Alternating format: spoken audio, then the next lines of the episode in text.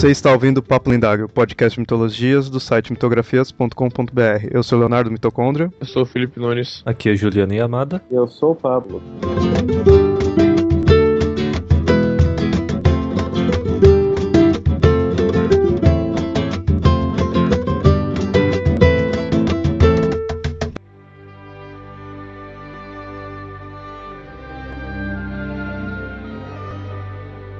Bom, nesse episódio agora, a gente vai continuar a questão de deuses astronautas, mas como no episódio anterior a gente mostrou a teoria em si, o conceito, nesse episódio agora a gente vai meio que desmitificar essa ideia. A gente vai mostrar certas contradições, certos porquê que talvez não faça muito sentido. Mostrando nossas opiniões também, pelo menos a minha, que eu sou meio radical com certas coisas assim, né?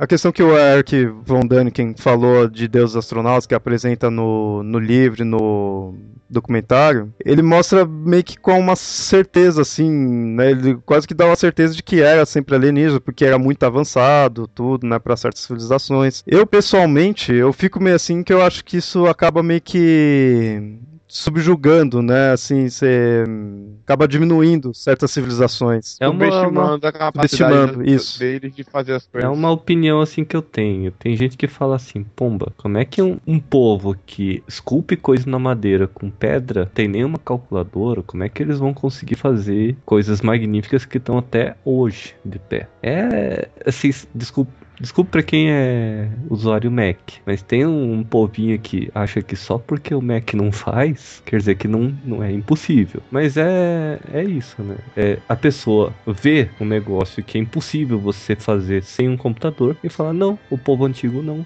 não conseguia fazer. É, eu, eu acho que acaba é, subestimando demais. Que querendo ou não, essas pessoas, a gente fala, antigamente não tinha como fazer isso, mas querendo ou não, tudo que a gente tem atualmente foi criado pelo povo antigo, né? Então eu, eu acho que acaba subestimando demais. Falar que, ah, o Azteca tinha um calendário muito assim, muito desenvolvido pra ser, né? A civilização não teria a capacidade, tudo. Meu, eles evoluíram daquele jeito, a gente evoluiu de outra forma. Não, você tá subestimando demais. Porque quem ou não, eu acho, eu tenho aquela questão assim, usar a ideia da navalha de Oca. A navalha de Oca você acaba pondo, pra quem não conhece, é a ideia assim, você tá em dúvida de como é tal coisa, a ideia mais simples é a verdadeira, né? Então você tem várias coisas assim pra explicar tal evento, tal mistério, mas se você for pegar o mais simples vai ser o, o verdadeiro. Não adianta você ficar complicando, né? Em geologia a gente tem isso. E tem, em ciência em geral se usa isso. É, é coisa científica, é um método científico isso daí. Aí aquele negócio, você fala, ah, é como que eles construíram a pirâmide, assim, tudo. Se você for pegar, esquece de falar, não, não foi alienígena, foi aqui na Terra mesmo, os manos, não foi magia, não foi nada, foi coisa teoricamente, cientificamente é, comprovado, né? Assim, você só tem que explicar como que eles levaram a pedra até lá, tudo, como é que foi construída, a ferramenta que usou e pronto. Se você for dizer, não, não tinha como eles fazerem isso, foram alienígenas, você vai ter que explicar que existe alienígena, você vai ter que primeiro me provar que existe alienígena para depois provar que eles vieram para cá e depois provar que eles pegaram e influenciaram. Você tá, na verdade, complicando, é bem mais complexo. Você quer ver um, um exemplo de tecnologia humana, simplesmente lógica matemática simples de,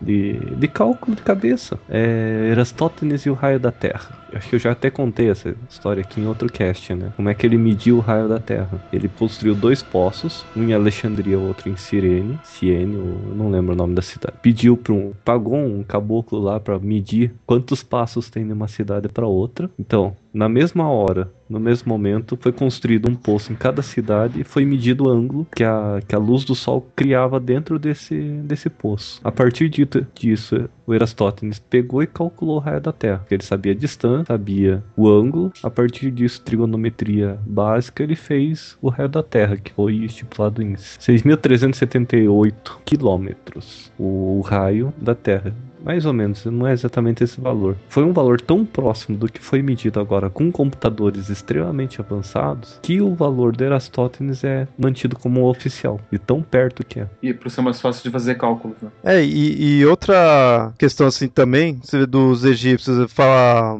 dos egípcios e de- até de outras civilizações, não é tão misterioso assim como eles criaram do que da forma que muitas vezes é visto popularmente. Ah, As pessoas já tentaram recriar, já já conseguiram certas semelhanças. Então você pode talvez não saber exatamente, mas você tem uma ideia de possibilidades de como eles fizeram para construir as pirâmides, como fez certas coisas, né? Tem a questão, ah, tirou o bloco de calcário de tal local, aí usou trenós puxado por, por animais, né? Foi seguindo, eles diziam que eles cobriam as pistas com barro para não diminuir o atrito, né? Então tem-se uma teoria de como eles poderiam criar. As pirâmides, elas não foram feitas por deuses, assim, entre aspas, mas elas foram feitas sob ordem de um deus, que no caso, para eles, era o faraó, era um deus. Uhum. Então, Não eles exatamente.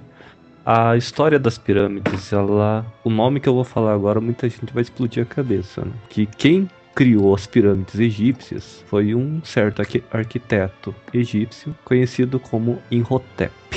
Alguém conhece esse nome? O que que ele inventou? Antigamente, o- as tumbas egípcias eram em- no subsolo. A tumba de qualquer pessoa, tanto nobre como de faraó, era embaixo do, do chão. O Tep simplesmente pegou e começou a construir um degrau em cima do outro. Tem a tumba, sobrou aquele espação em cima. Ah, vamos construir mais alguma coisa em cima. Foi construindo e a partir disso ele criou a famosa pirâmide de degraus, que é outra pirâmide gigantesca, pouco conhecida, mas que está de pé até hoje. A partir disso ele conseguiu desenvolver a construção das pirâmides, que basicamente, se você fizer uma engenharia reversa nas nas três pirâmides de Gizé e também numa pirâmide chamada Pirâmide Vermelha, que tem ao norte do, do, do Egito, que é também a mesma técnica de construção das três pirâmides, basicamente, se você pegar e reverter todo o processo de construção dessas três pirâmides, você vai chegar na pirâmide de degraus. E fora que aquele negócio, a ideia do formato de uma pirâmide é uma ideia simples, assim, é, geometricamente falando, assim. Que aí o pessoal fala, ah, tem pirâmide no Egito e tem pirâmide lá na, na América, né? Tipo, povos totalmente distantes com a mesma ideia, assim. Mas a pirâmide é uma coisa simples. Cara, você pegar um punhado de areia e soltar, você vai começar a formar uma pirâmide, sabe? Tipo, de certo modo, assim. Então, eu lembro uma vez eu imaginei isso, que você vê, você vê que é um formato simples de construir. É um formato simples de construir,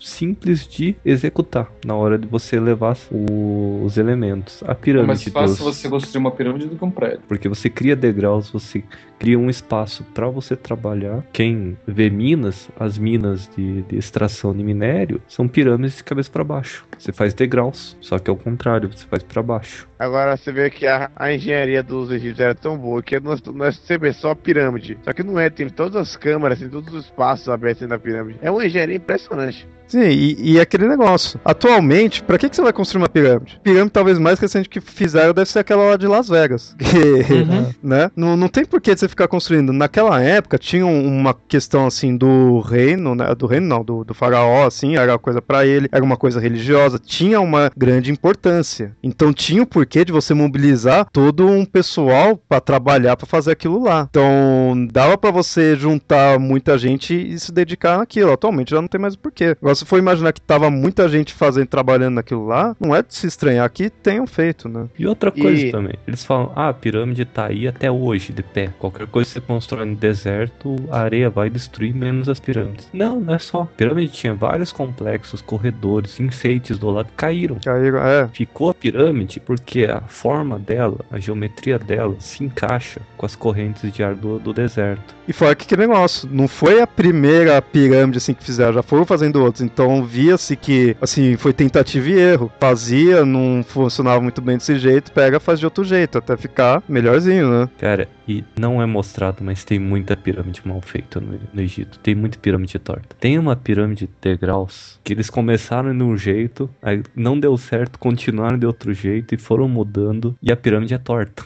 A pirâmide tem degraus de alturas diferentes e ela é inclinada pro lado, porque o cara não soube fazer. Então, agora você vai atribuir ao formato fantástico da pirâmide, falar, tá, então foi alienígena pra fazer de tal forma, tudo. Mas e esses que estão errados? Foi também os alienígenas? Eu acho meio estranho, eu acho mais fácil então você atribuir aos humanos, que foram fazendo, errou, arrumou, errou, arrumou. Foi tentativa e erro, né?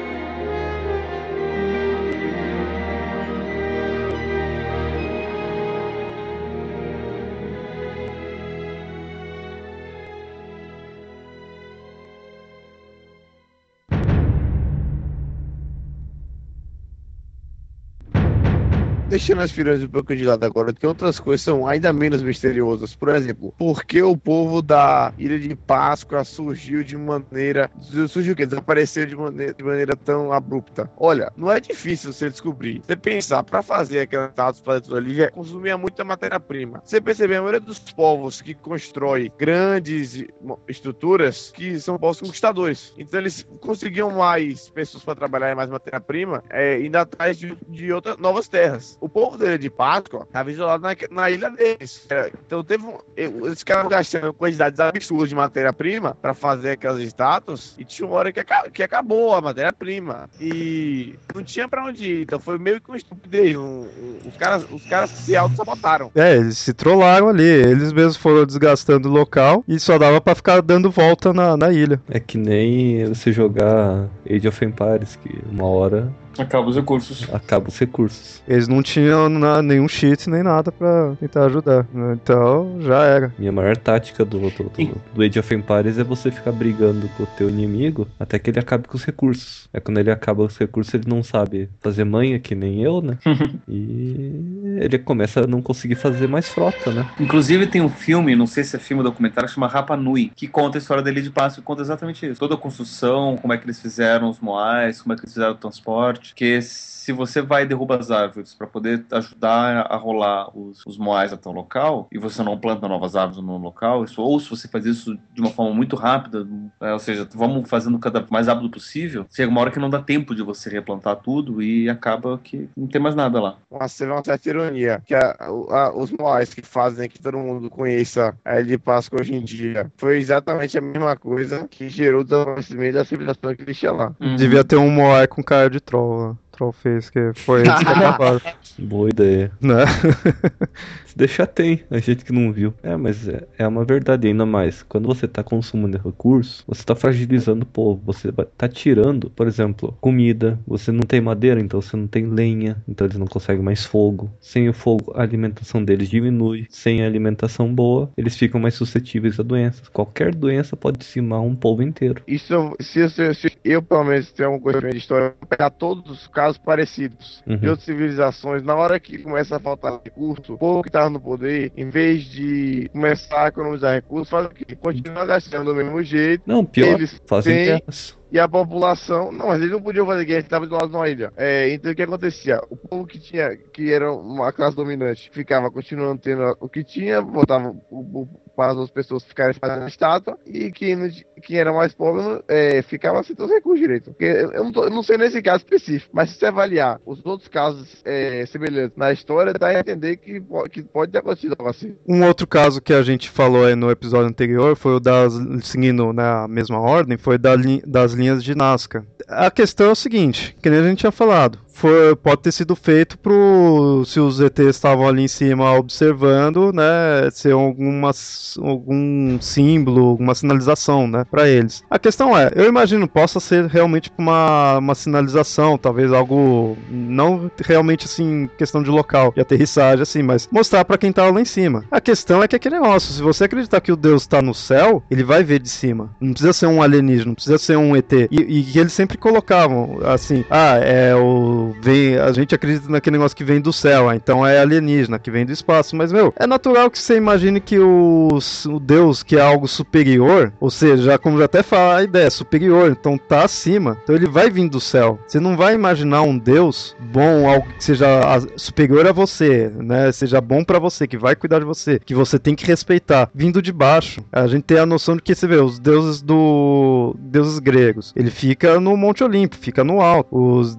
Asgard tá acima da, de Midgard, tá acima da Terra, fica num plano a, acima. Deus Os mesmo em si egípcios. tá no céu. É, é sempre essa questão, porque você precisa do sol, você precisa da chuva, precisa de coisas que tá ali também no céu, né? É mais um motivo para você imaginar que o Deus vai estar tá vendo ali você de cima do céu, porque o céu é algo inalcançável, né? É algo que tá superior, que você vai respeitar. Você não pisa em cima. Ele que, tipo, você não respeitar, vai pisar em você. Ele que tá acima de você. Então, normal, eu quero construir algo para agradar meu Deus. Né? Tipo, é meu chefe, né? Assim, então vou te construir algo bonito aqui para ele ver, tipo, algo respeitando, assim. Tipo, falando meio de pejorativo, mas nessa ideia, né? Não só isso, por exemplo, os egípcios. Os egípcios, eles acreditavam no Deus Sol, a coroa solar, mas você vai cu- cultuar o Sol, mas você não vai conseguir ficar olhando pra ele o dia inteiro. Só uns indianos loucos lá conseguem fazer isso, mas isso não vem Eles ao se chamam cegos. Ele é cego? Ele te engana. Ah, é? Só pode, né? Porque o sol ele queima a retina. Não é nem questão de. Se ele não era cego, ele virou depois de ficar no muito tempo. Provavelmente. Muito possivelmente. Mas é normal você pensar que um ser com uma tecnologia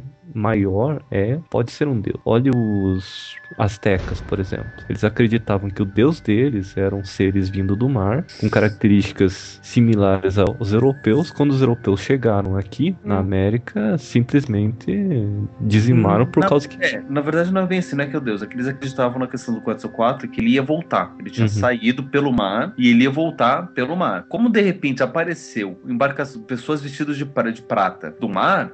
A conclusão lógica é que era retorno de 404. A mesma coisa, se eventualmente chegou um alienígena aqui que fosse barbudo, certeza absoluta que o pessoal tava falando, é a segunda vinda de Jesus, né? Porque a, a imagem que a pessoa tem de Jesus está chegando e é a segunda vinda de Jesus. Porque, Tem muito religioso, muito cristão que, que acredita na segunda vinda dele. Não, né? não, ele já veio, ninguém acredita. É, o Henry. O Henri Cristo aí. Não, mas, mas é, enfim, é a questão, tipo, se vier do céu mesmo, se for alienígena e ele aparecer desse formato, desse jeito, vamos falar que é a segunda vinda dele. Tem certeza. E a lógica do 404 foi a mesma. Estavam esperando já. Quando que será que o 404 vem? Quando será que ele volta? Estavam esperando a volta dele. E de repente apareceu. Mas pra ele ter vindo, tem que ter a lenda de que alguém existiu aqui. E é possível assim, ninguém sabe que civilização existiu no passado. Não é, vamos esquecer civilizações que foram influenciadas por alienígenas. É só pensar, olha, queda do Império Romano e Idade das Trevas. Você teve locais da Europa que esqueceram o que era roda depois do- da queda do Império Romano. Esqueceram mesmo. A roda teve que ser reinventada em várias regiões da Europa. Gente, é só, é, é só pensar a questão do saneamento dos romanos. Eles já tinham ideia de saneamento público, de, de aquedutos, falou- de limpeza. E durante de... a Idade Média inteira foi esquecida. É, você falou de esquecer o romano, eu lembrei agora do livro do Bernardo Cornell, o Crônica de Arthur, que os romanos invadiram a- a- as terras da Grã-Bretanha e depois saíram. E, e o povo que estava lá via as construções dos romanos e não entendiam como é que os romanos tinham feito coisas tão grandiosas. Eles estavam, sabiam que estavam lá, mas eles não, não entendiam como é que eles conseguiam, conseguiam ter feito as, as estradas, o- as grandes estruturas que eles faziam. Não, era- não conseguiu repetir depois que romanos tinham ido embora. Cara, tem tecnologia de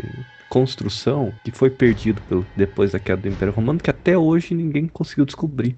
O cimento, conhecido como cimento Portland, na verdade é uma cópia, o mais parecido possível com o cimento Portland que os romanos usavam, mas não é o mesmo. E por isso que eu falo, em parte, o grande problema dessa questão de tornar tudo alienígena é essa questão de falta de registro. Por questão assim de você ter perdido, né, a parte da história ali de como é, chegou aquilo lá, ou como perdeu tal tecnologia. Porque você vê, gente falou, ah, os egípcios fizeram as pirâmides, tudo mal magnífico, mal tecnologia, legal. Os romanos fizeram esse negócio do aqueduto, aí construíram também um monte de outras coisas. Mas detalhe, a gente tá mais próximo dos romanos em questão de conhecimento ali da história. Mesmo que tenha perdido na Idade Média, a gente consegue analisar a história romana, mais ou menos, e ver como eles foram criados, como eles chegaram a ponto de criar os aquedutos, criar um monte de coisa. Então, detalhe, eles, mas também é um- uma puta invenção, uma puta tecnologia. Por que, que então os romanos também não foram influenciados por alienígena? Por que só os egípcios? Porque a gente não tem muito registro, a gente fica meio que perdido em questão de dizer como chegou até ali. Não, e outra coisa, você tem registro de que os romanos, eles, eles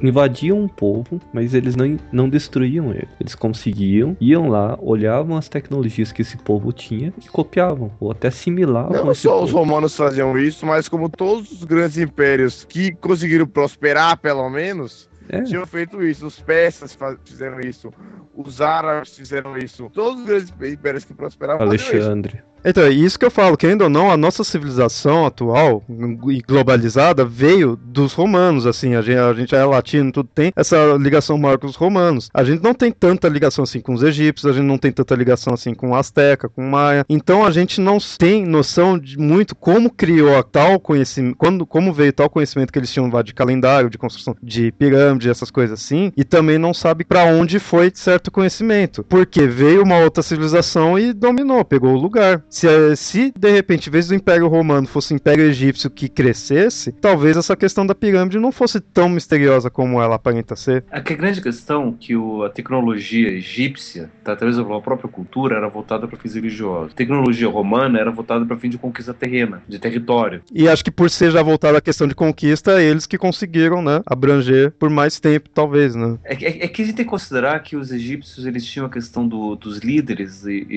e, as dinastias elas se mantinham por endogamia. Para você poder fortalecer o sangue real, você só podia ter filhos com quem era do seu próprio sangue. Se você suja, fortalecer sujar... assim, né? Mas ninguém conhecia a genética na época. Foram descobrir. Não, não, ninguém genética... conhecia a genética, ninguém conhecia é DNA, ninguém sabia é disso. Óbvio, né? Uma questão não tem é 100 óbvio. anos. Né? Então a ideia é a endogamia serve para fortalecer a família. Manter sempre unida, né? Exatamente. O incesto serve para fortalecer a família, porque se eu caso com alguém de fora, minha família fica mais fraca. No Japão isso tinha. Não, no mundo inteiro isso no mundo inteiro. De certa forma, isso ainda continua em certos pontos, só que talvez não transformado só em não em questão de família, mas em questão de grupos, né? Você vê que tipo o judeu se une mais com o judeu. Assim, você continua, acho que de certa forma, eu acho, né, um conceito semelhante de você não ficar se misturando com gente muito diferente de você. Você não vai ter um filho com a sua irmã, mas você vai pegar tipo seu, você tem tal crença, você tem tal costume, você se une com a pessoa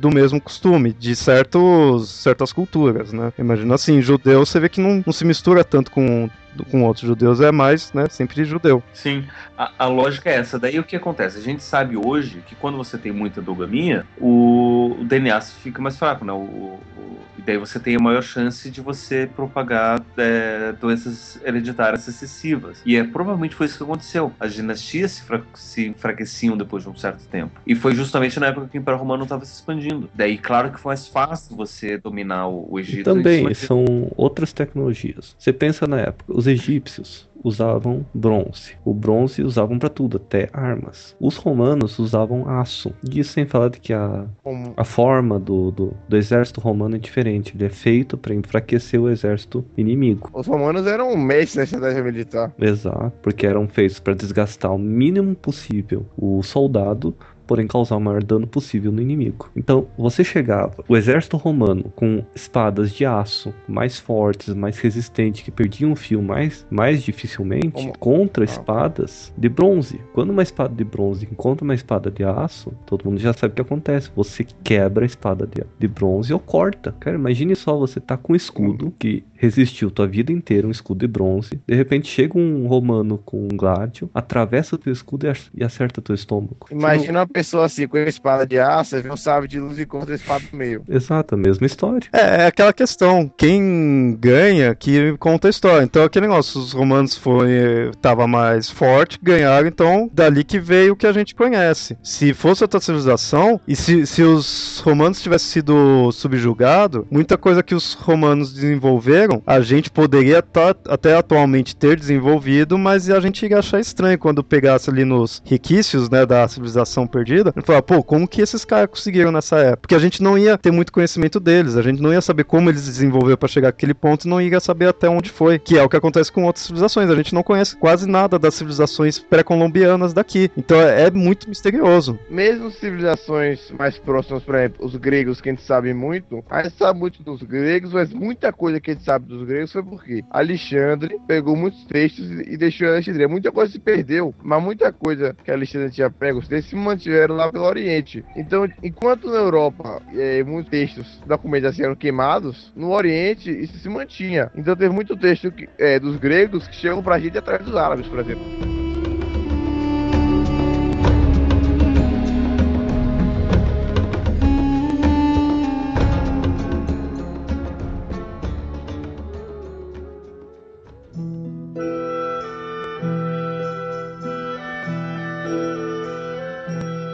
Um outro que a gente tinha citado é que o Felipe tinha falado é a questão da Stonehenge. Uma vez eu vi. Eu nunca achei talvez a Stonehenge tão misteriosa assim, questão de como chegou até lá, como que fizeram. Que não sei, eu não conheço muito bem a história. Eu, pra mim, eu vi um monte de pedra uma em cima da outra, né? E umas caídas pra lá e pra cá. Mas uma vez eu ouvi uma teoria de que na verdade aquilo lá é forjado. Não sei se vocês já ouviram essa teoria. É, que nem a teoria do, das caveiras de cristal e tudo mais. De que foi bem mais tempo, montaram. Da caveira eu não conhecia de ser forjado, é? Então, da, da caveira, qual que é a história? A história é que você teria uma civilização antiga que teria feito caveiras de cristal. Só que é um cristal extremamente polido, extremamente bem feito, que seria quase impossível você fazer com as ferramentas que a gente tem hoje sem, sem deixar marcas. E não tem marca nenhuma, são, não tem marca microscópica nenhuma, é uma coisa muito bem feita. É, as caveiras são feitas de quartzo. É, e, e- e não tem ferramenta que consiga fazer daquele jeito. A lógica é mais ou menos essa. Então, supostamente,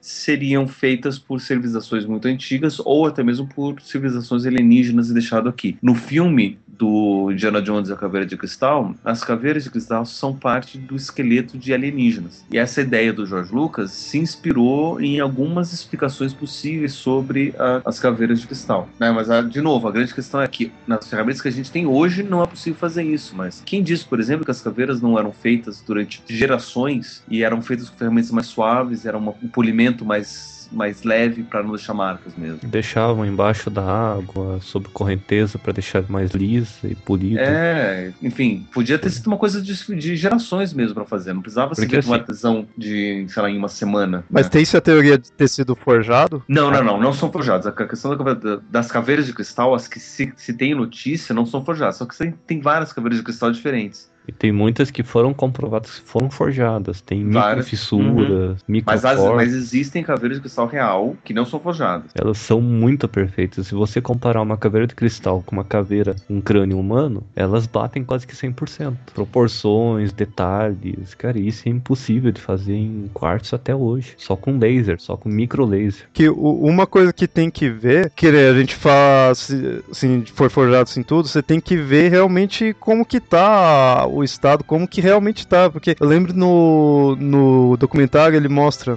eu não vou lembrar agora qual local que é, mas tem uma pilastra, que acho que é de, não é de ferro, se for de ferro não é só ferro, mas tem um, é de metal. E aí fala que não, enferru, não, não oxida de jeito nenhum, né, dá lá mó tempão, tá em pé, né, não passou anos e anos, séculos e séculos a e tá... torre negra de, de, de aço, se não me engano, acho que no Camboja. É, eu não lembro muito bem onde que é. Esses local meio deserto, meio árabe, assim. Fala que não enferruja, não oxida nem nada. Na verdade, tem estudos ali analisando que o negócio tá assim, se deteriorando. Então aquele negócio, tem que ver também o quão verdade é a questão de quão magnífico é tal coisa, né? Tal construção. Quão certo é. Porque assim, você vai colocar um negócio de aço no meio do deserto, no meio de uma área árida, sem umidade, beleza, ele não vai enferrujar, não vai oxidar de jeito nenhum. E outra, vai que os caras pegaram um aço num, num minério local com uma característica tal que tinha outros metais misturados e esses metais servem de proteção da desgaste.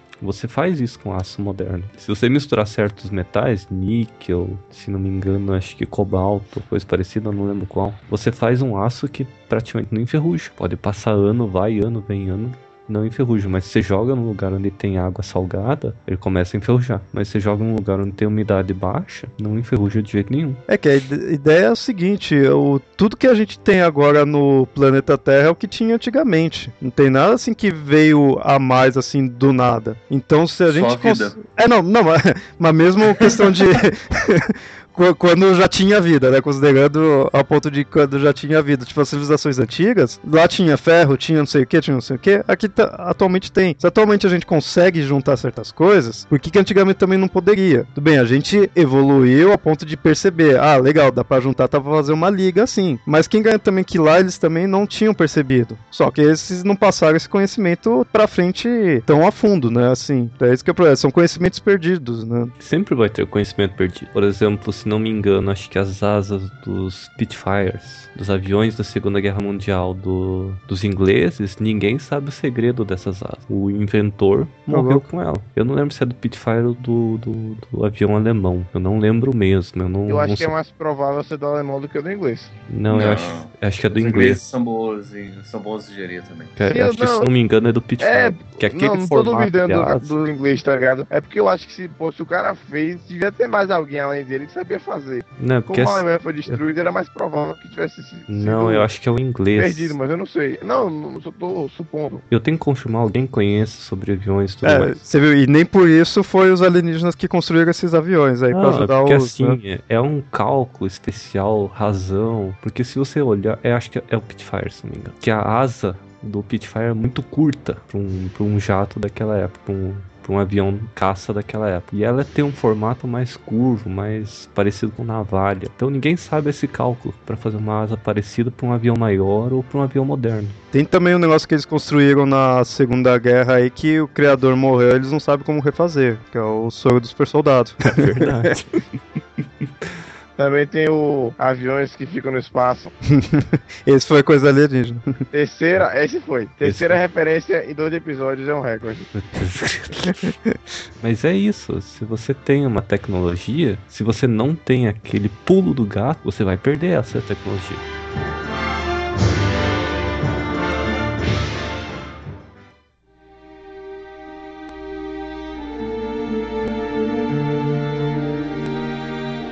E agora é interessante ver o porquê de analisar isso com, em parte também com alienígena. Questão de que é desconhecido, então é alienígena. Eu- O pessoal fala, ah, os deuses antigos eram alienígenas. Eu acho mais fácil dizer, os deuses atuais são os alienígenas. Isso é uma coisa que eu sempre imaginei. Antigamente você precisava de um ser superior que viesse de um local distante para te, te ensinar tudo daí. Eles diziam que eram os deuses. Atualmente o conceito de vários deuses já tem diminuído, tanto que virou monoteísmo, tá, né, tá mais essa questão assim, e tem muita gente até que nem acredita mais nisso. Você não tanto não diz que é um ser superior, tipo, espiritualmente, né? Assim, já essa ideia já cai um pouco, já diminui, pelo menos, né? Mas você dizendo que ah, uma raça alienígena vem pra cá e ensina você ou vem vem aqui pra lhe trazer conhecimento, né? Dizer que você tem que buscar conhecimento, digamos assim. você tá usando o mesmo conceito do que antigamente usava-se para os deuses. Então, na verdade, eu, eu imagino assim, o que a gente pensa agora de ser alienígena é a mesma visão que as pessoas tinham dos deuses. Não dizendo que os deuses antigamente eram sim alienígenas, mas tô dizendo que o conceito assim psicológico é o mesmo. Talvez o Pablo, não sei se o Pablo concorda com essa minha visão, assim, você é psicólogo, Sim. talvez, né?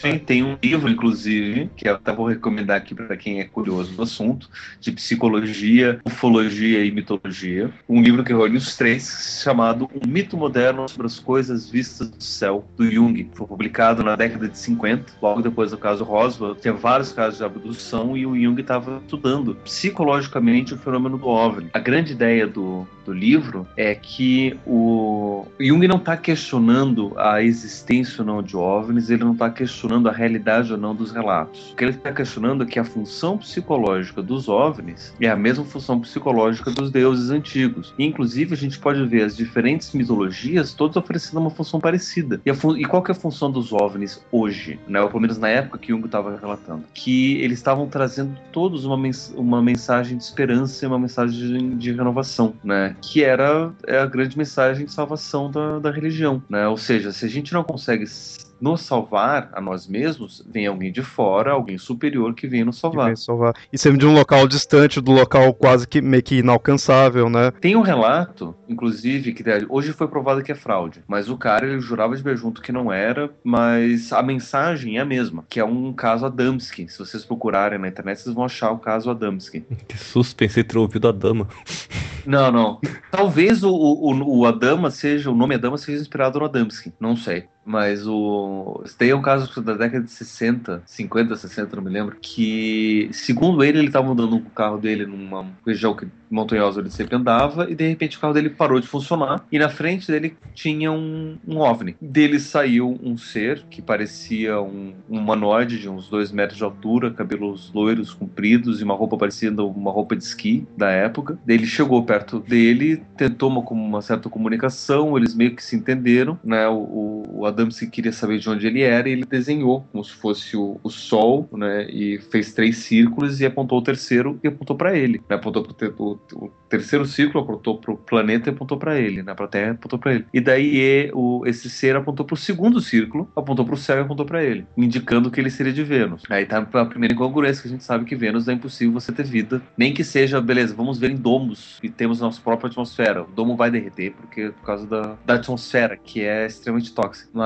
o, esses alienígenas estavam trazendo. É, era na mesma época, aliás, era um pouco depois, inclusive, dos dos, das bombas nucleares, dos testes nucleares todos. E esse alienígena estava dizendo o seguinte, que com as bombas, o eixo da Terra estava tava, tava mudando. E se o eixo da Terra mudasse um pouco mais, ia acabar mudando o próprio eixo de Vênus, e a órbita de Vênus, e, e o planeta deles ia estar em risco. Né? Então, a mensagem era pare com esses ataques, pare com esses testes, porque senão a Terra vai se dar mal e Vênus vai se dar mal por causa disso. Parece mais ou menos o dia que a Terra parou que vem é, um alienígena e avisa, para que vocês bombardeiam aí que a gente tá de olho, a gente vai destruir vocês. A lógica é, é a mensagem de, de salvação. Pra os ETs virem pra cá pra falar pra gente buscar conhecimento, vem falando que vai trazer paz, né? Vem toda essa coisa assim, né? Inclusive, rolou algum tempo atrás uma, uma suposta, um suposto contato de uma médium que disse que os alienígenas viriam no dia tal aqui na Terra. E o planeta inteiro ficou esperando o contato dos alienígenas e nada aconteceu. Ah, aquela e, australiana lá. Isso, essa, essa mesmo. E, e a mensagem deles é que era de paz, que viria para salvar, para trazer mensagens de luz, iluminação e blá blá blá para todo mundo. Eu falo, para quem ouve o Papo Lendário e não percebeu, eu sou ateu. Quem me conheceu do Racionalizando já deve ter percebido, né? Mas o que me faz não acreditar em questão assim de existir realmente deuses é a questão de que eu falo, eu vejo o porquê das pessoas acreditarem, o porquê das pessoas precisam acreditar em tal divino. Então eu vejo a parte psicológica. E aí quando eu comecei a analisar essa questão de deuses astronautas, deuses alienígenas, às vezes eu via, tipo, um certo sentido, oh, de repente, né, então será que era alienígena, não tinha tecnologia assim. Mas aí eu comecei a reparar que esses deuses, esses alienígenas são os deuses de agora. Então, tipo, eu vi o porquê das pessoas atualmente acreditar que os alienígenas vai vir, os alienígenas vai trazer isso. Então tem a mesma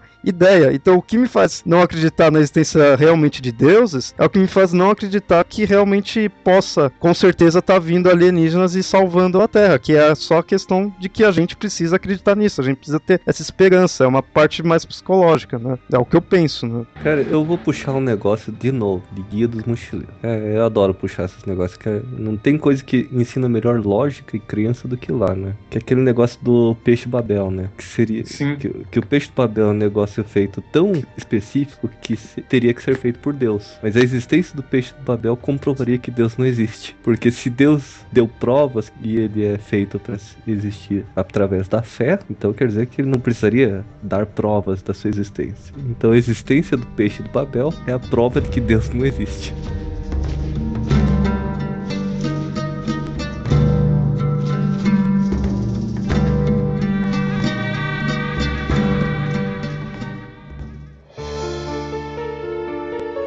E essa questão de a gente estar tá precisando que esses alienígenas venham, assim, que traga essa questão, é essa das religiões Nova Era, que nem a gente tinha falado antes, do Acho tá chegando, tudo esses assim. Eles mostram essa questão que a gente precisa dessa esperança, a gente precisa de alguém superior vir até nós e indicar o que a gente precisa fazer. Do Acho tá chegando é bem essa ideia. É, ele tem todo um passado ali. Interessante que essas assim eles ligam com as coisas anteriores, né? O cristianismo junta com Cristo, com Buda, né? É comum eles juntarem com essas coisas assim, para fazer uma meio que uma salada ali, criar uma nova, né? Uma nova religião. E aí aquele negócio mostrou o passado da Shoshirang, que estava ligado ali com Cristo, então já ligou com todo mundo que tem essa crença. E aí você mostra a questão da esperança. Ah, tem gente ali no céu, acima da gente ali, guiando, e tipo, eu posso evoluir, né? Quando eu morrer, posso desencarnar e ser também alguém que tá ajudando, né? Tem essa questão da evolução do ser humano, tudo. Então eu sempre segue esse mesmo conceito. Eu vou aqui puxar mais de longe. Não tem uma história que diz que. da lenda de Pandora.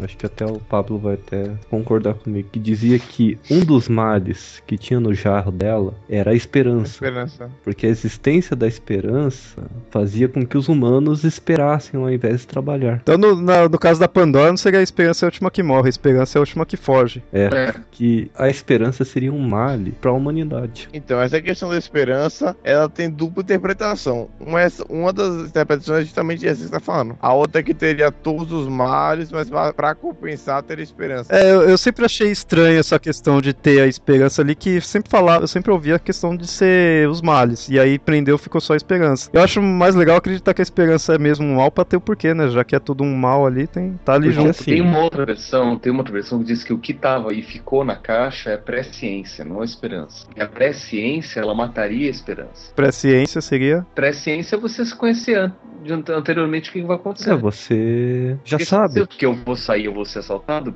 pra que adiantar eu sair de casa, sabe? Pra que viver se eu sei o que vai acontecer depois? né? Então, essa visão daria que a esperança é o, é o, é o que alimentaria a, eu ir atrás das coisas. Se eu souber o que vai acontecer, não tem por que eu ir atrás, não tem por que viver. né? Então, o que ficou dentro da caixa não é a esperança, sim a presciência. Aquilo Então, a esperança foi, que anularia a esperança. Então, a esperança foi salva porque ficou, ficou na caixa da presciência. Essa é uma das versões. E eu não gosto. Eu prefiro pensar que a esperança é um mal que faz com que as pessoas vivam no amanhã e não no hoje. Eu acho legal que transforma a esperança em algo ruim, assim, é diferente. sabe?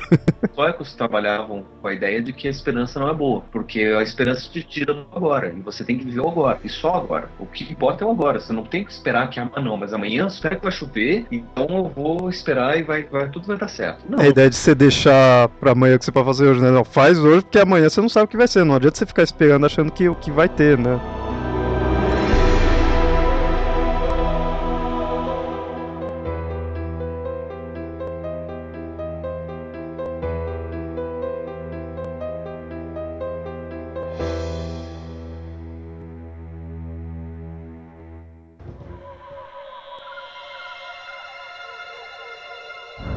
Agora você falou da integração. A integração é só, não em todos os casos. Como a gente comentou na primeira parte, a cientologia, ela nega qualquer integração. Ela fala que todas as religiões são falsas imagens e ela é a única Mas certa. aí, mas aí você tem que ter até mesmo a função, um, um- a lógica de, de ideologia. Como é que eu posso fazer com que a minha ideologia seja, verdade, seja aceita é, se, o- se a lógica e o convencimento dela não faz sentido? Aquela ideia, ou se junta ou destrói. né? Ou senão, ou você convence de um jeito de não, beleza, então o seu faz mais sentido do que os outros, então eu vou com a sua ideologia, ou eu acabo derrubando a- as, as ideologias dos outros. Mas isso funciona com qualquer ideologia. Em ciência, assim, né? Se eu tenho uma teoria que é melhor do que a teoria do outro e ambas têm comprovações, eu vou pela, pelo que, ao, que, ao que faz mais sentido, porque a ciência funciona através da, da lógica da razão. A não ser que eu, dentro da minha lógica, destrua a lógica do outro. Começa a mostrar, ó, tá vendo? Ó, essa teoria do outro já não funciona direito. Concorrência em todo lugar, né? É, é, é o que tenta fazer, por exemplo, com o pessoal do, do tal do segredo, que eles usam da física quântica para comprovar que a lei, do,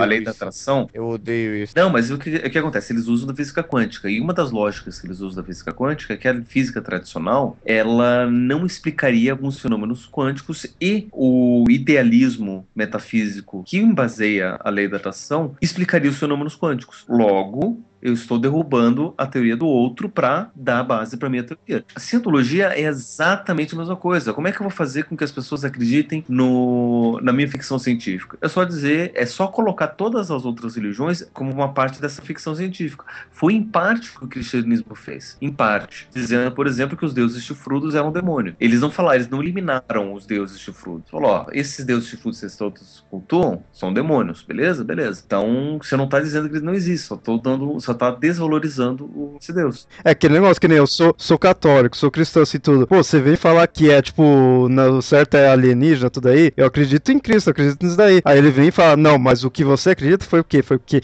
colocaram na tua cabeça, fizeram lavagem com você, cerebral com você e você tá acreditando nisso daí. Para de acreditar nisso e vem acreditar na, tipo, na cientologia. É meio que essa ideia, assim, né? Tipo, o que você tá acreditando foi imposto pra você fazer isso daí, tá errado, assim, tipo, é, é mal, né? É um mal que fizeram com você, assim, é meio que essa ideia. Você não, não, o cientologista, ele não tá negando, ele tá mostrando que aquelas outras ali tá errada, tá? Não, não é o certo. Da mesma forma que o cristianismo veio e falava, ó, esse Deus aí com cara de bode aí, na verdade não é Deus, é o diabo. Você vai continuar seguindo ele? Ele é mau, ele vai te trazer coisa ruim. Vem seguir meu Deus aí que se sacrificou tudo aí que é melhor pra você. Essa ideia é concorrência, né? É venda de. É, na verdade, é tudo publicidade. Quando, uhum. quando a gente tava falando da cientologia, eu me lembrei de uma coisa que eu li. Eu não lembro onde foi. É capaz de ter sido no Guia do Mochila das Galáxias, eu não vou me lembrar. Mas que diz que os seres humanos, eles meio que descenderam de seres de outro planeta, assim. Só que não era nada especial. Era assim: tinha um planeta lá, aí pegaram o lixo desse planeta, tudo que não prestava e veio parar aqui. Sei que eram os publicitários, os advogados. Os advog...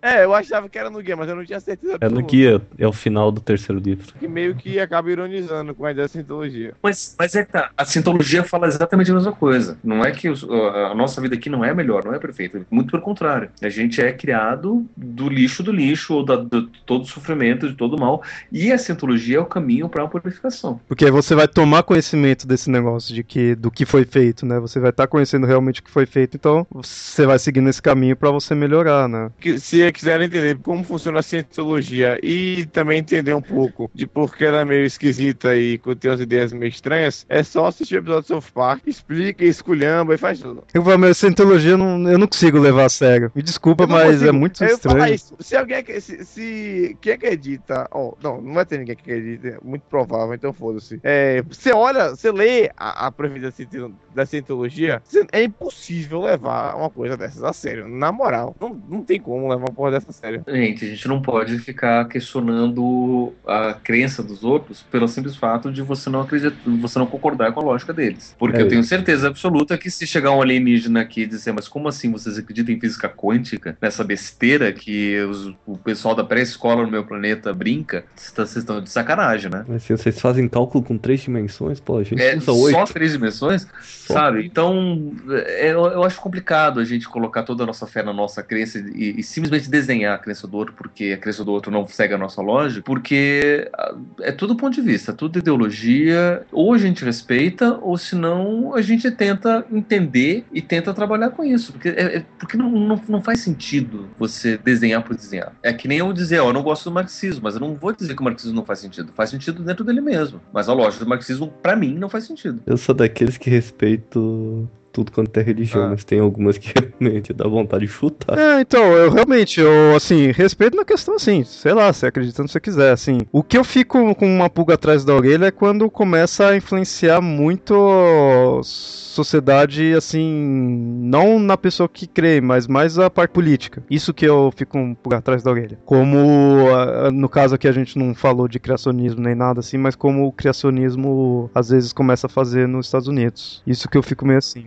Que em parte também é, é estranho zoar a, a sintologia, porque ela mesma por si só já é esquisita, né? É que nem no South Park que tem lá. Lá eles não, quando eles estão contando a história dela, eles não estão tirando barato. Tá contando realmente a história. É, não, é Mas ela é assim, é esquisita. O, o, próprio South Park tira o sarro com isso, porque o South Park fala assim: a cientologia é tão esquisita que quando você conta a história da cientologia, parece que você tá zoando com eles, mas não tá. Tipo, isso aqui realmente é o que eles acreditam. Eu não tô fazendo piada. Por mais assim que, assim, não, vou respeitar a cientologia. Mas aquele negócio, pro padrão da nossa sociedade atual, é alguma coisa estranha. Por mais que a gente já até esteja indo pra essa questão de acreditar em alienígena, que não tá, tá se tornando uma coisa, às vezes, cada vez mais comum, ela é algo muito embasado em conceitos que a gente usa na ficção científica, né? Então, é algo difícil de engolir, digamos assim, pela na sociedade geral, né?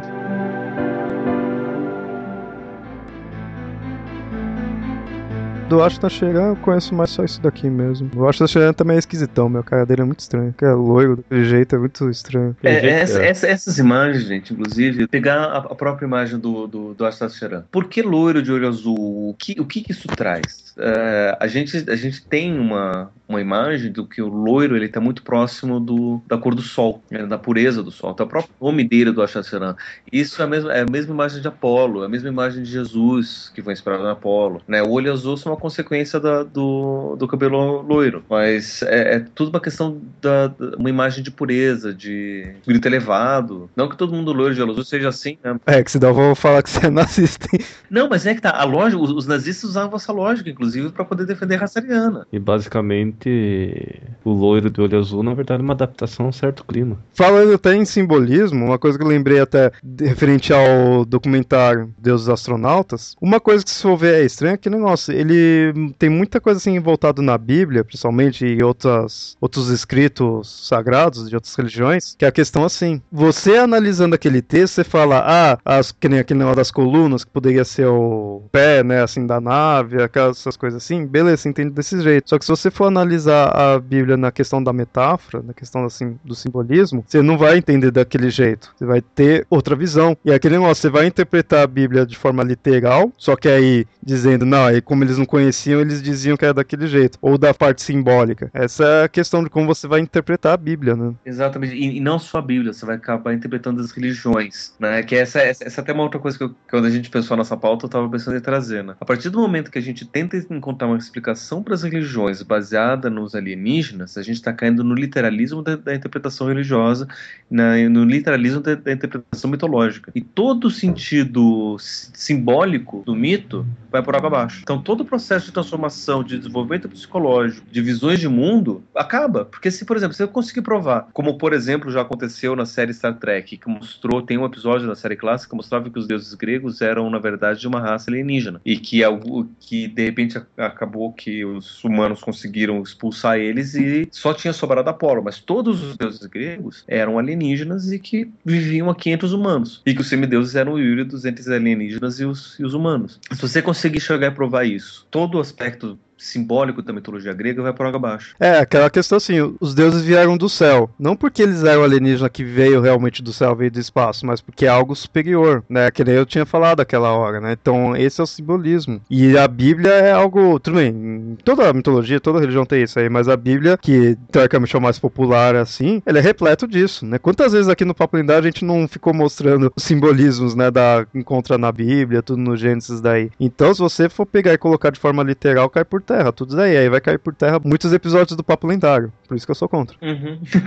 não, mas não só do Papo Lendário, mas de to todo, todo grupo de, de mítico vai água abaixo. De tudo, você pode até dizer que a ciência vai, vai água abaixo. Porque a gente acabou, a gente pode dizer que existem povos muito mais avançados que a gente, com uma ciência muito mais evoluída e tudo isso que a gente acredita não serve pra nada. Então você acaba. É, isso que é interessante, você acaba, assim, acabando também com a ciência, né? interessante que é um paradoxo, assim. É, o, o que acontece na, na, na, série V. Tem os, os, os alienígenas, os visitantes, né? Que estão aqui e a tecnologia deles é muito mais avançada que a nossa. E eles oferecem, olha, tem aqui energia azul, tem não sei o que tem centros de cura, a gente pode prever doenças de uma forma muito, muito mais avançada e curar e não sei o que, blá, blá. E a gente vê, nossa, então a nossa ciência não serve pra nada. Vamos só usar a ciência alienígena. Olha só, então acaba sendo quase meio que paradoxal assim, na questão assim, você torna esses deuses alienígenas pra tornar algo mais real, digamos assim, né? Mais palpável. Que você fala, não é magia, não é mítico, é alienígena, é uma ciência avançada. Só que aí, se com isso daí você vai tornar as coisas numa leitura literal, você acaba com a nossa ciência. Detalhe, o seu objetivo primário era tornar algo real algo mais científico, né? Então você vê, acaba meio que se autodestruindo, né? A ideia. E outra, né? A gente só consegue ver divindade hoje nos alienígenas, porque a gente acabou com qualquer possibilidade de espiritualidade. A nossa ciência materialista não é mais espiritual, a gente não vê mais nada além disso. A gente não consegue nem ver o simbólico. Não tô nem falando do, do espiritual, tô falando do simbólico mesmo, da possibilidade da fantasia. Nem isso mais existe. A única possibilidade de divindade são dos alienígenas. Então é, é, pra, é, é lá que a gente tá vendo isso. Né? E sempre quando eu vejo esses documentários do History Channel, do, do, do National Geographic falando isso, eu vejo, pelo amor de Deus, onde a gente foi parar? Antigamente a gente contava contos de fada e a gente não acreditava na existência real das fadas. Hoje a gente fala de contos de alienígena e a gente tá indo atrás procurar eles no, no, no céu. Olha só, então, é, nossa, é, é, acaba sendo até o contrário, muitas vezes. É uma, então...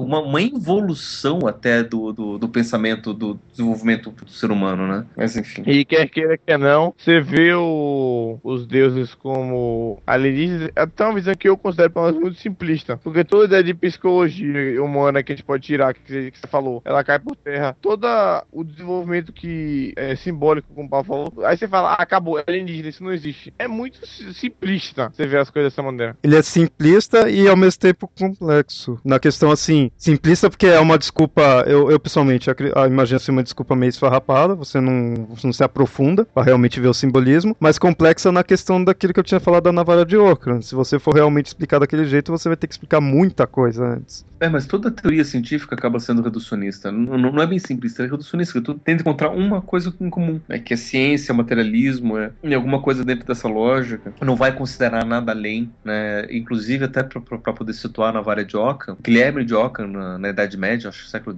XII, XI, XIII, sei lá, ele criou esse, esse conceito da, do, do, da navalha, de, da, da parcimônia, para tentar questionar os nominalistas. Ele era um realista, ele acreditava que a realidade era só aquilo que você via. Os nominalistas diziam que, além daquilo que a gente vê, existem conceitos superiores. Ou seja, se eu digo que uma coisa é uma mesa e duas coisas diferentes são mesas, é porque existe uma característica maior de mesa que diz que, que essas duas outras coisas são mesas. Isso quem acreditava? Quem dizia? Os nominalistas. Guilherme de Ockham era realista. Então, para ele poder. O, o que, que ele dizia? A resposta mais simples, geralmente é verdadeira. Por quê? Para poder desbancar os nominalistas. Porque sempre, além de eu poder dizer que isso era uma mesa, eu tinha que provar que existia uma característica superior, universal, da mesitude, sei lá, uma característica compartilhada por, to por todas as mesas. Então, para poder desbancar isso, criou-se esse conceito entre os realistas e que, o que está sendo usado pela ciência, que é uma, uma forma de você simplificar as teorias e dizer que as teorias mais simples são as mais verdadeiras, só que nem sempre é assim, né? A gente sempre,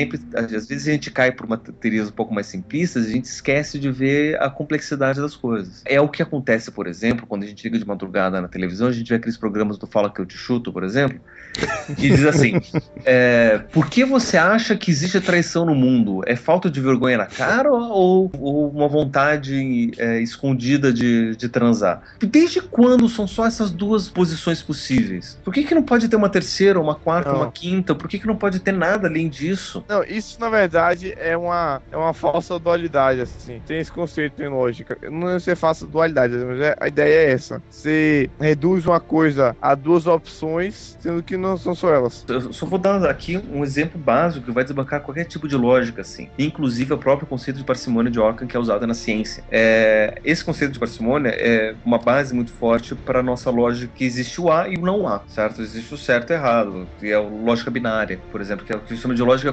consistente. Se só existisse a lógica consistente, os computadores não iriam existir, porque os computadores não funcionam unicamente a partir de, de lógica consistente, ou seja, se isso, então isso. São tantos os comandos feitos simultaneamente que às vezes chega para o computador dizendo você tem que abrir e ao mesmo tempo você tem que fechar. E daí como faz? Aí dá pane, aí dá tela azul. Não, não, não dá tela azul, porque os computadores atuais eles funcionam a partir de circuitos de lógica paraconsistente, onde você consegue funcionar com A e o não A. Ou seja, você cria outras possibilidades além daquelas que são óbvias. Então você não precisa partir pelo sistema mais simples, porque o sistema mais simples seria a lógica consistente. Se fosse só isso, o computador não ia existir. A gente não teria aqui fazendo podcast ninguém estaria ouvindo aí podcast. Mas você diz essa questão de ser além de A e não A, o atual ou a ideia em si do computador é assim? Não, o atual. A lógica atual ela é baseada é baseada em cima disso, né? Os primeiros circuitos lógicos eram feitos em cima de lógica linear, lógica booleana até. É, que, né, então, que é essa questão de A e não A. Isso.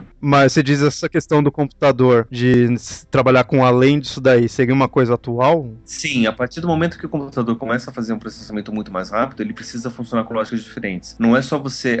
Para você conseguir aumentar a lógica de processamento do computador, não basta você colocar as peças mais rápidas, é, de, diminuir o tamanho. Você tem que descobrir formas que ele consegue lidar com vários processamentos simultâneos. Quase que dá uma criatividade.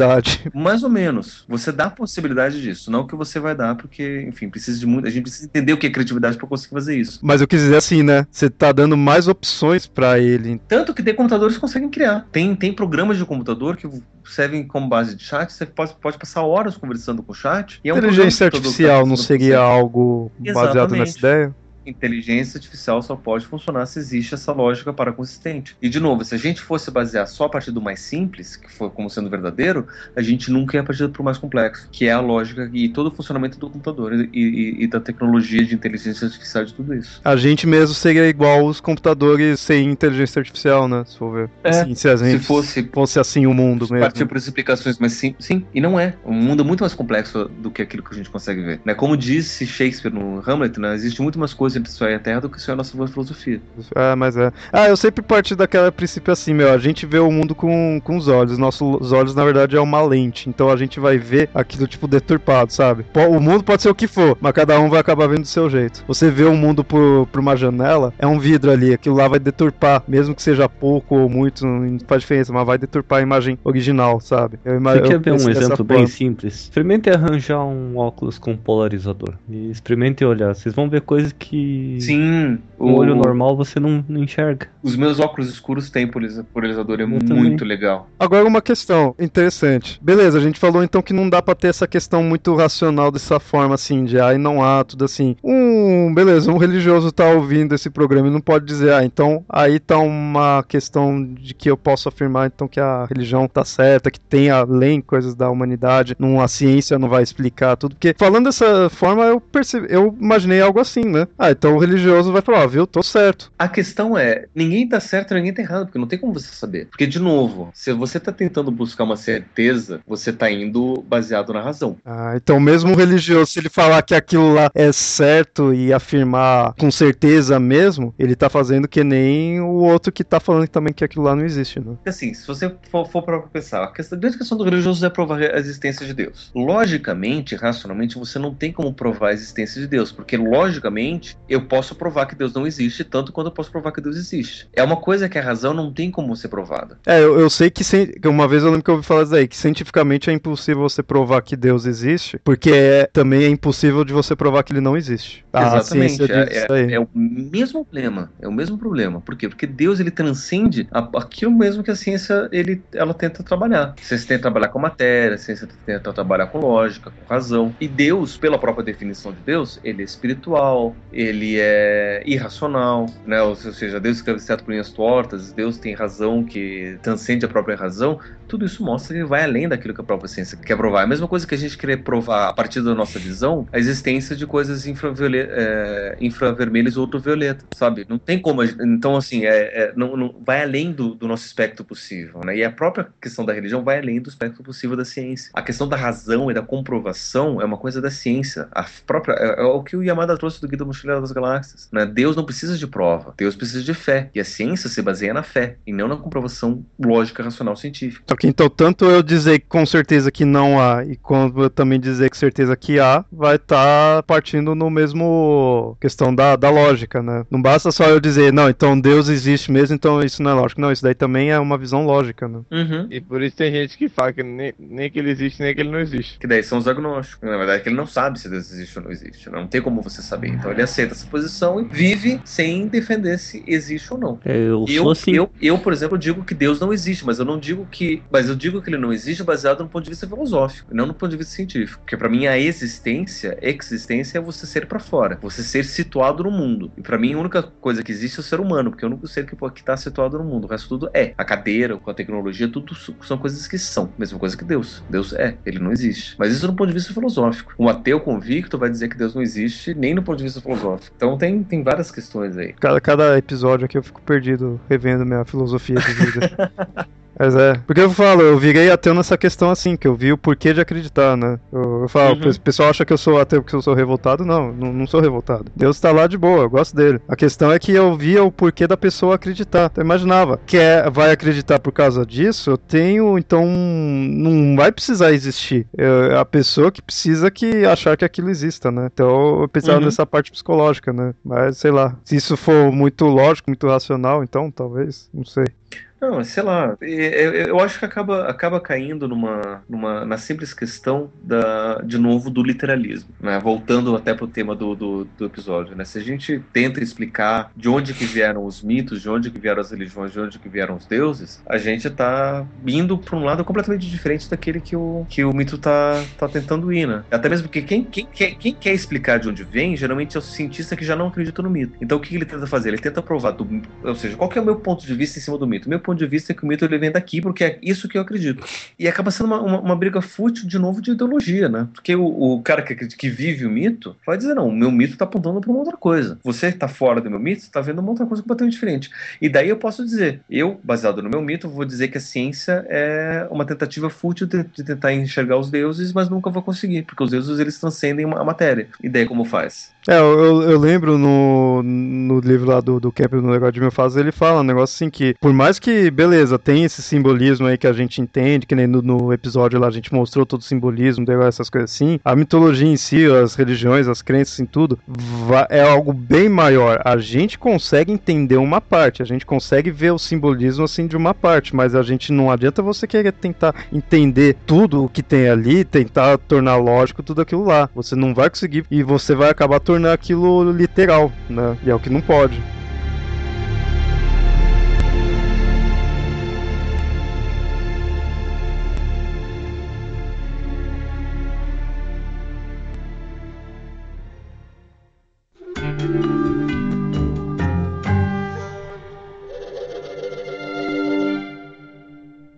Bom, então esse foi o episódio do Papo Lendário, onde a gente dessa vez mostrou, de certa forma, a nossa opinião sobre essas religiões em questão de ligação com os alienígenas, desmitificou tais conceitos, né? Bom, espero que vocês tenham gostado do episódio. Qualquer coisa, mandem aí e-mails para mitografias.gmail.com. Comentem aí no site mostrando a opinião de vocês. Até mais.